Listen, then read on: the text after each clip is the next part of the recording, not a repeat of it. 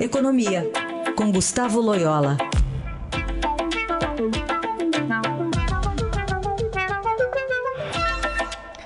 Oi, Loyola, bom dia.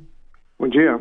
Bom, ontem o plenário do Senado aprovou por 55 votos a favor e 6 contra o nome do economista Roberto Campos Neto como novo presidente do Banco Central, é, num contexto aí de, de abalos aí no governo, né, de empecilhos, por exemplo, na aprovação da reforma da Previdência, uma, uma boa notícia, né, para o governo.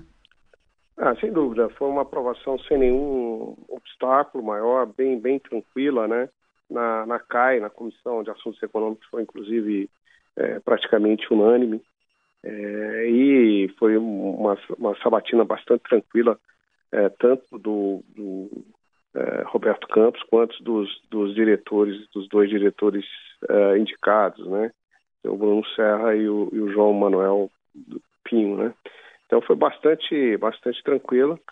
É, a, vamos dizer, a apresentação é, do Roberto Campos é, dentro do esperado, sem nenhuma grande novidade, sinalizando claramente para continuidade, é, tanto do ponto de vista da política monetária quanto da política regulatória. Né? Então, a, a agenda do, de, de, de, do que é do spread bancário, etc. Então, é bastante tranquila. Eu acho que, é, vamos dizer, foi, foi bom para o governo ter passado é, esse obstáculo sem, sem grandes problemas. Né? A perspectiva, Loyola, é de, seria de manutenção da atual política aí do, do presidente Ilan Goldfein? Sem dúvida, isso que está bastante, foi muito sinalizado pelo novo presidente, né, pelo Roberto Campos, é, inclusive usando palavras, é, é, vamos dizer assim, extraídas ipsis literis, né, da, da, das, das, últimas atas do Copom, dos comunicados do Banco Central. Então, realmente, é, ele quis, de maneira deliberada, passar a ideia de continuidade. E, e não podia ser muito diferente, né, porque é, a política monetária tem dado resultado, a, a inflação está sob controle, a economia está se recuperando, embora é, num ritmo mais lento que esperado. É, há uma continuidade também de pessoas é, dentro da diretoria do Banco Central, né? É, a maioria da diretoria continua. É, então, assim, não há por que mudar é, nesse momento, né? Evidentemente, ao longo do tempo, você observará, sem dúvida, uma diferença de estilo entre o novo presidente e o anterior, né? Porque é, as pessoas são, são diferentes, mas, é, vamos dizer, do ponto de vista mais de relevante para a política monetária, é, a ideia de continuidade, sem dúvida. Bom, outro assunto importante que a gente vai falar aqui Falar aqui da, da Embraer da também. Embraer, né? Uma fusão é, super é, simbólica e acho que agora é, é, o penúltimo passo, né? Para se firmar mesmo, depende ainda da aprovação do CAD aqui no Brasil e, e, do, e do conselho equivalente também nos Estados Unidos. Mas acho que acho que está indo, né?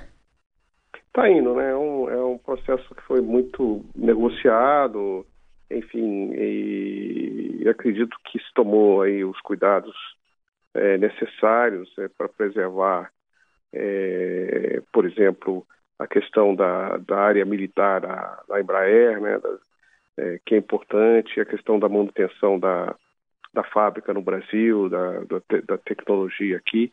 É, e é, é, importante porque hoje, é, vamos dizer, a gente viu é, é, esse movimento é uma resposta clara a outros movimentos que a gente vê no mercado global, como, por exemplo, a associação entre a Bombardier e a Airbus, Uh, então, assim, é, acho que a Embraer, não, se não fizesse esse movimento estratégico agora, poderia ficar um, um, pouco mais isolada no futuro e ter maiores dificuldades competitivas, né? Então, acho que foi muito positivo para a companhia e para o Brasil. Acho que, é, vamos dizer assim, as, as coisas estão andando e eu acho que é um bom resultado. Aproveitando só, a gente está na iminência aí do fechamento da Ford, né, lá de São Bernardo. Será que dá para encontrar, na sua visão, alguma solução negociada ainda, Loyola?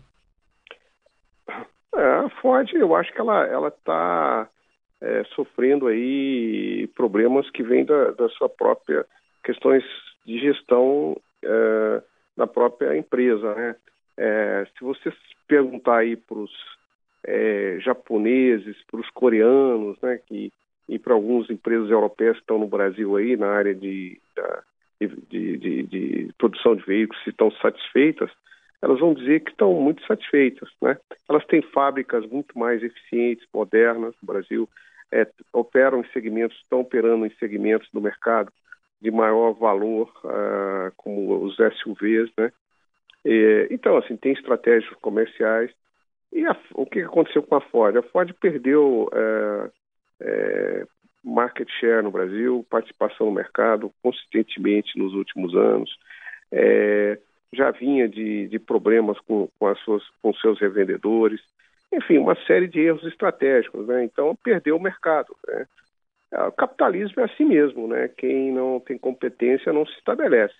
Ela vai ter que se reinventar no Brasil, é, fechar fábricas que são ineficientes, antigas, como a fábrica no ABC, e focar em produtos e, enfim, que sejam mais rentáveis, né? E em fábricas mais, mais eficientes, né? Então, mas o Brasil vai continuar sendo um grande mercado automobilístico, né? Se pode desprezar o tamanho do nosso mercado e tenho certeza que não é fácil para uma empresa do tamanho da Ford abrir mão de estar é, ativamente num mercado como o brasileiro. É. Aliás, recentemente a agência Reuters disse que uma das interessadas ali na, na planta da, de São Bernardo é a montadora Caoa, né, que produz veículos da Hyundai e da Chery, está negociando aí, quem sabe, a compra da fábrica da Ford.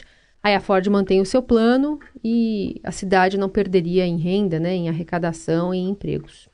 Exatamente, porque a Ford tem a planta de Camaçari, né, é. que é mais moderna e tal, e onde ela pode investir é, mais, né? ter uma plataforma para toda a sua produção uh, ah, para o mercado brasileiro. Né? Esse é Gustavo Loyola, sempre às segundas e quartas aqui no Jornal Dourado. Obrigada, até mais. Até mais.